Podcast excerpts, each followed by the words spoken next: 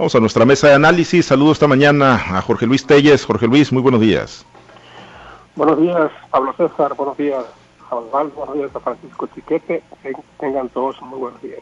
Bien, eh, saludamos eh, ahorita en unos minutitos, en un momentito más a Francisco Chiquete y a Osvaldo Villaseñor Pacheco. Y, hay temas eh, pues importantes, ¿no? Que siguen resultando una verdadera incógnita en el marco de la ruta electoral rumbo a los comicios del 6 de junio. Una de ellas, pues el de las candidaturas comunes. Ayer se volvió a hablar mucho, ayer el delegado nacional del PRD, pues yo no sé de dónde y con qué elementos, pero dice que tienen condiciones para encabezar a OME, el Fuerte, Angostura y Concordia, que el PRD tiene esa posibilidad que tiene cuadros rentables, no mencionó más que uno en Concordia, pero dicen que, que tienen, como que les cayó el 20 que hay que meterse a la negociación, ya habían cedido una de las posiciones importantes al PRI, que es la Diputación Federal, la candidatura a la Diputación Federal por el Distrito 06, le tocaba al PRD, se la dieron a un priista, pero bueno, levantan la mano en un escenario donde pues no se atina pues a construir y cada vez pues se ve más lejana, ¿no? La, la posibilidad. Ya tenemos a Francisco Chiquete. Eh, Chiquete, te saludo con gusto esta mañana. Buenos días. Buenos días, Pablo César. Buenos días Jorge Luis, a Osvaldo y a todos nuestros Gracias, eh, Chiquete. Jorge Luis, bueno, pues el, el, tema de las candidaturas comunes entre PRI, PAN, PRD, lejano, posible, real, ya descartado. Digo, en los plazos legales pues todavía tienen la posibilidad, pero en el terreno político, ¿es factible todavía el establecimiento de candidaturas comunes para disputar los ayuntamientos? Es posible, porque el periodo de registro se abre el 20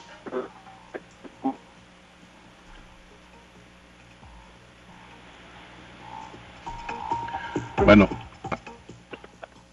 a ver, si, si mejoramos ahí la, la, comunicación con Jorge Luis Telles eh, para, para, escuchar su análisis ¿no? y su opinión en torno pues, a este tema. Sí, la realidad es que tienen hasta marzo todavía ¿no? para poder establecer las candidaturas comunes, tienen, tienen esa posibilidad real, eh, legal, pero en el terreno político pues no atinan a establecer los acuerdos. ¿no? Incluso hay zonas donde el Partido Acción Nacional ha levantado fuerte la mano, el caso de Ahome, ¿no? donde no quitan el dedo del renglón y particularmente eh, el dirigente Ariel Aguilar Algándar, que ha dicho queremos ir solos y algunas otras zonas, ¿no? Y bueno, pues estas, pues que parecieran ocurrencias del PRD que dice nosotros podemos encabezar candidaturas comunes en Ahome, El Fuerte, Angostura y, Concordia. Eh, eh, Jorge Luis, a ver si ya lo podemos escuchar, Jorge Luis.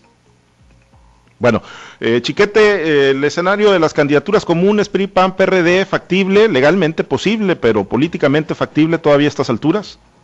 Como dice Jorge Luis, legalmente todo es posible de aquí al 15 de marzo, pero la realidad es que políticamente no. Esta, esta posición del PRD, por ejemplo, pues hace ver que no, no están sobre la realidad. ¿Cuál es su expectativa real de, encabezar una alianza en AOME, por ejemplo? ¿Cuántos votos ha tenido en las últimas eh, elecciones? Ha sido una nula presencia eh, cuántos votos ha tenido en Angostura, cuántos votos ha tenido en Concordia incluso. En Concordia es prácticamente inexistente. Entonces, aquí, ¿por qué le tiran a esto? No sé. Quizá están sacando viejos cálculos de cuando la universidad, el proveedor de, de cuadros partidistas.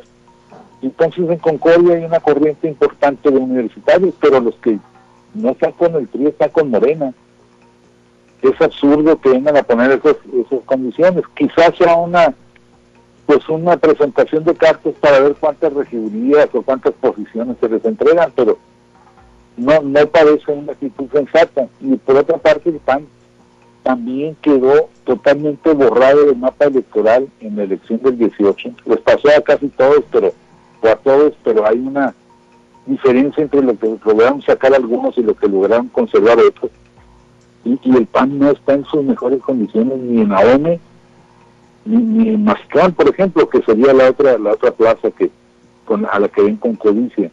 Aunque han gobernado en muchos años, o por muchos triños, o por varios triños, pues no están ahorita en realidad presentes en el... Entonces esto hace poco posible llegar a acuerdos reales. Y por otra parte, el PRI pues ya de por sí está muy muy golpeado con, con el reparto que ha tenido y, la falta de espacios y entonces pedirle que baje algunos de sus candidatos y en algunos casos pues son candidatos muy rentables como en el caso de, de o en el caso de Mazatlán Entonces, o en el caso de Angostura, por ejemplo.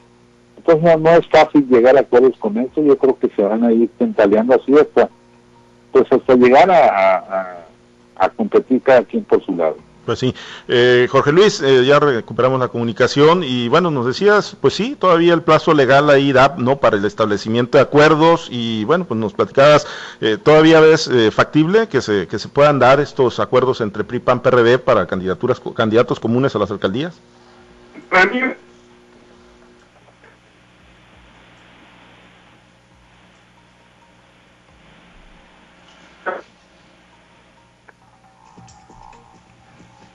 Bueno, mejoramos, mejoramos ahorita en unos momentos más ahí la, comunicación con Jorge Luis Telles. Osvaldo, eh, te saludo con gusto, muy buenos días, eh, platicando el tema de las eh, candidaturas comunes y los acuerdos que finalmente no llegan, ¿no? Ayer el PRD decía, tenemos la posibilidad de encabezar a el Fuerte, Angostura y Concordia, ¿con qué? Pues yo no sé, la realidad es que el PRD es literalmente inexistente en el estado, en el estado de Sinaloa, pero bueno, aunque esté el plazo legal todavía vigente hasta el mes de marzo, las posibilidades políticas las percibes, las ves eh, en algunos acuerdos en algunos eh, municipios del estado de Sinaloa para esta coalición?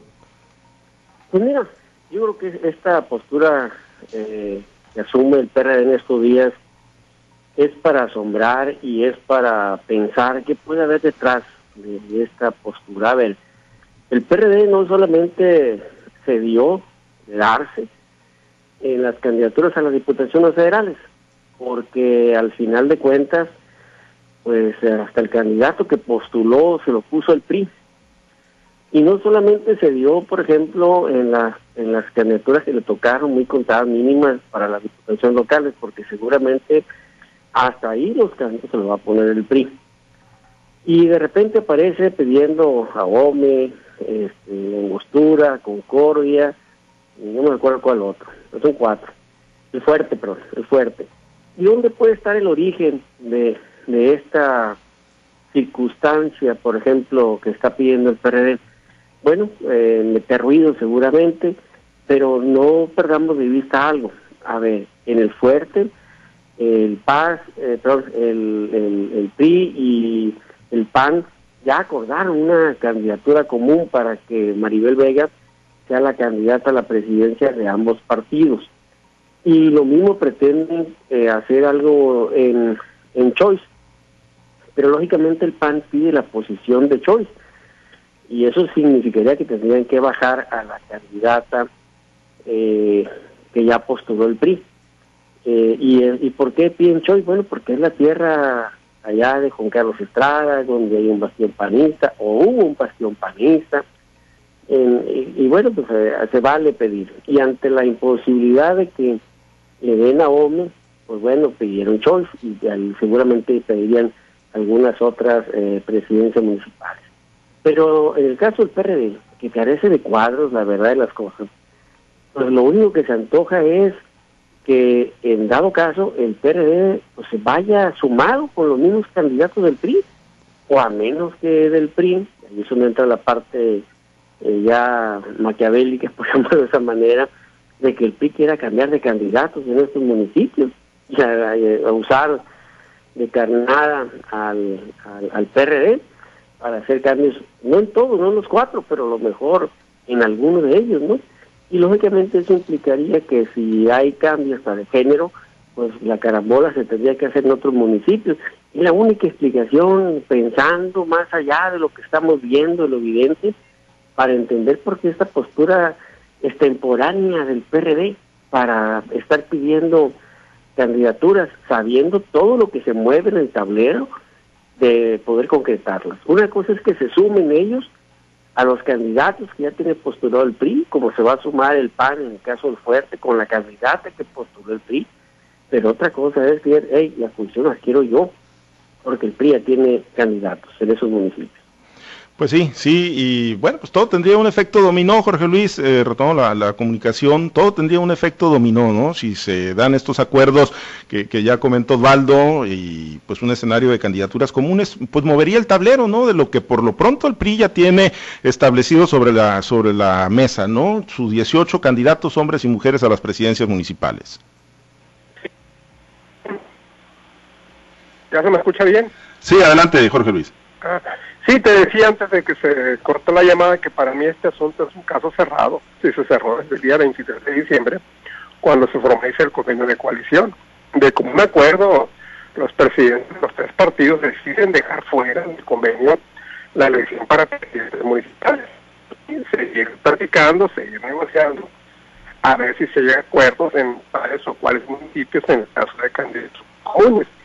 Pero el PRI se venció el plazo, el PRI sacó su convocatoria, había plazos, se venció los plazos, y justamente la fecha para llegar a acuerdos era el día de registro de, los candidatos del PRI a presidentes municipales. No recuerdo muy bien la fecha, ¿no? pero por favor, en enero, en enero pasado, cuando fenece el plazo para que el PRI registre sus candidatos ante sus órganos internos, ese día fenece el plazo para llegar a acuerdos en candidaturas comunes. No se llegó.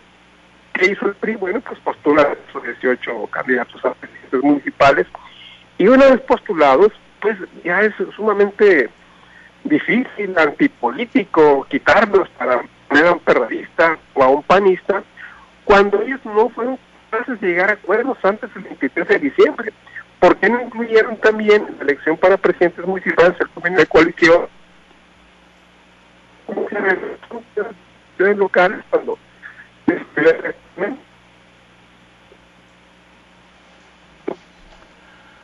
Bueno, va, eh, seguimos, seguimos ahí con algunos contratiempos con la comunicación con, Jorge Luis Telles.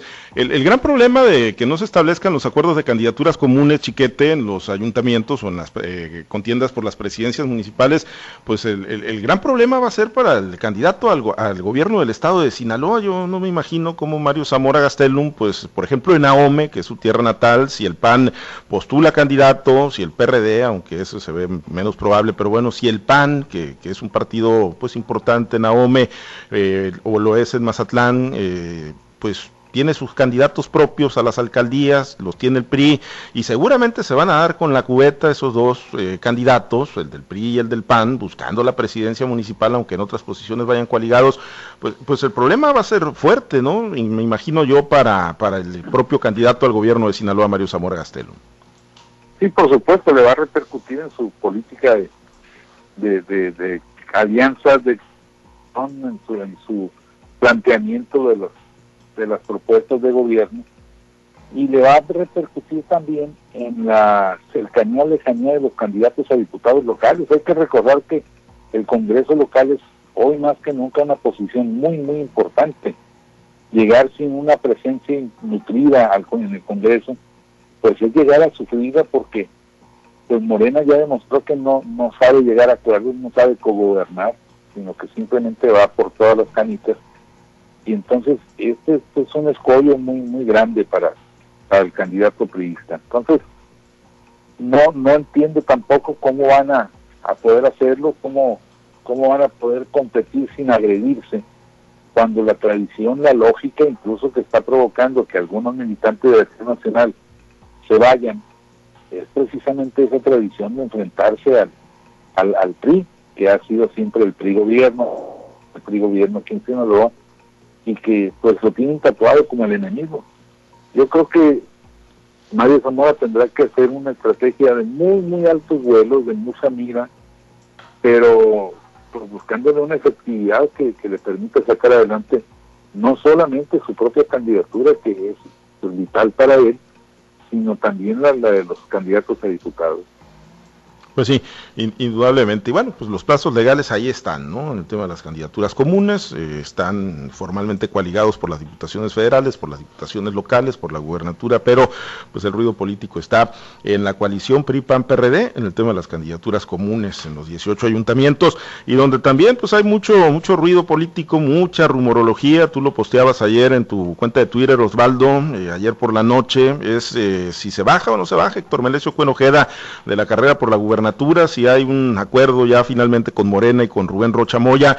Y es que desde ayer por la mañana, desde el Meritito Badiraguato, llegó una fotografía o se publicó una fotografía eh, a través de la cuenta de José Paz López Elenes, quien está cursando el proceso interno de Morena, siendo precandidato, es precandidato a la alcaldía de Badiraguato, y, aparece una fotografía, ¿no? Él es, postea una fotografía, seguramente es pasada, no es eh, reciente, la inscribe en el tema universitario y dice, José Paz López Elenes, lo saludo acompañado de dos apreciados académicos, rectores universitarios badiraguatenses, sector Melesio Cueno y Rubén Rochamoya, con la razón en la mano vamos a trabajar por el bienestar del pueblo de Sinaloa y Badiraguato. Así que, pues, y, aparecen en la fotografía, él al centro, José Paz López Elenes, acompañado de Tormelesio Cuen y de Rubén Rochamoya. Y como este, bueno, ayer mucho rumor, Osvaldo, en el tema de que si llegaron o no llegaron a un acuerdo ya Cuen y Rubén Rochamoya. Eh, ¿Hay acuerdo? ¿No hay acuerdo, Osvaldo? Pues mira, eh, gentes muy cercanas al maestro, eh, después incluso de que posteamos el tweet, eh, se empezó a comunicar con nosotros y lo dan como un hecho. Dan como un hecho que sí se baja el maestro Cuen. en lo personal, pues tengo yo mi reserva, no de que se baje, en función de si eso es lo que le conviene al maestro Cuen, no lo que no le conviene. Yo siempre lo he dicho, ir solo en este proceso electoral era un suicidio, pero ya también a estas alturas bajarse y prácticamente compró una teoría puesta en su momento que si no firmaba una coalición, ya sea con Morena con el PRI, antes del 23 de diciembre, el maestro eh, maestro Estromelesio pagaría por ir en esa una, una alianza porque ir solo es un suicidio, pues estaría concretando, porque solamente sería bajarse a cambio de una promesa. La promesa, yo creo que del, principal interés que tiene el maestro, que es que le conserven el respeto de su feudo, que es la UAS. Dudo que a estas alturas eh, haya algún otro pago. ¿Y cuál es el pago que más pidió Héctor Melesio o exigió, eh, hablando de que tenía pues, un universo de militantes y de potencialidad y todas esas cosas? Bueno, pues fue la presidencia municipal de Culiacán. A estas alturas, después de que salió incluso eh, mayor, la, plana mayor de, la militancia de Morena, los mayores, la plana mayor de representantes, a, criticar no solamente la posibilidad de una alianza con Cuen, sino hacerle señalamientos directos, precisos, de lo que ha sido su administración en la UAS y de malos manejos y de corrupción. Tantas cosas que dijeron, o sea, dar marcha atrás, pues sería prácticamente también eh, acompañar en el suicidio Cuen al propio Morena. Porque ayer incluso después del tweet, lo primero que muchos empezaron a recordar, que yo confieso, yo no lo recordaba, es Oye, pues entonces ya no más falta que aparezca la chapodiputada en escena, bendecida y limpiada de todos sus pecados, porque pues ya están los malovistas, ya está Cuen, pues solamente falta el personaje de la chapodiputada. Entonces, al final creo que puede ser eh, eh, un arma de doble filo tanto para Cuen como para Morena decidirse a ir juntos a estas alturas. Jorge Luis, eh, bueno, sí, eh, aunque está ahí la, moneda en el aire y no hay todavía pues ningún pronunciamiento ni de Rocha, ni de Cuen, ni de los dirigentes del partido sinaloense, ni de Morena en lo absoluto, pero ahí está la versión, ¿no? Ahí sigue en el ambiente la, la, la, posibilidad, eh, pues obviamente digo, creo yo para el proyecto de, Morena, para el proyecto de Rocha Moya, pues tendría más utilidad política una coalición o una, un acuerdo político con el partido partido sinaloense que con el grupo El Trébol, por ejemplo, ¿no? Que pues la petición ahí está, la, capital del estado, pero bueno, eh, ¿has tenido señales, has eh, algo que, te indique que están en esa ruta y que podría darse de un momento a otro un, un anuncio, un acuerdo entre el partido sinaloense y Morena?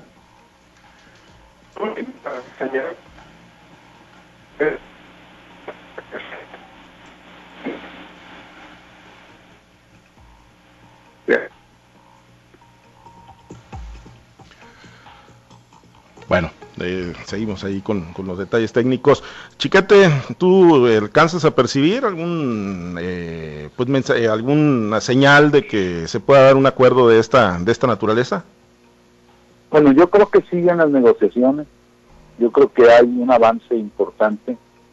Me parece que todavía el problema es el precio. Eh, pues seguramente Cuen no quiere ir solo por la posible alianza para respetar sus posiciones actuales en la UAS, sino también querrá darle algo a su gente, querrá un municipal como de Culiacán, querrá una, una, pues algo más concreto.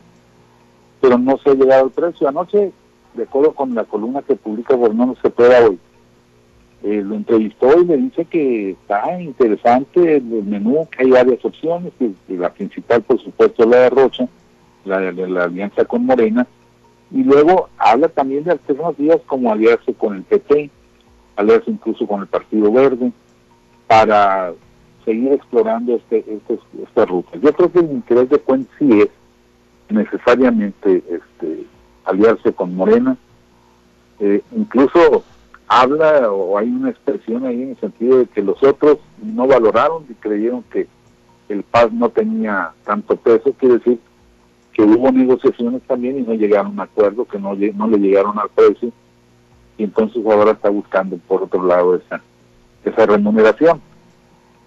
Sí se va a dar, no es inmediato como corrieron los rumores, yo creo que siguen sentados en la puja, y es que ahora, como se señala, pues Rocha tiene el problema de que ya se, se le vino todo el mundo por la alcaldía de Culiacán y va a ser muy difícil que pare a Graciela, que pare al Trébol, que pare a Ferreiro para poder meter con toda garantía a, a Cuen, que además ha sido un, enemigo, un villano favorito de toda su base social, incluso de sus círculos más cercanos.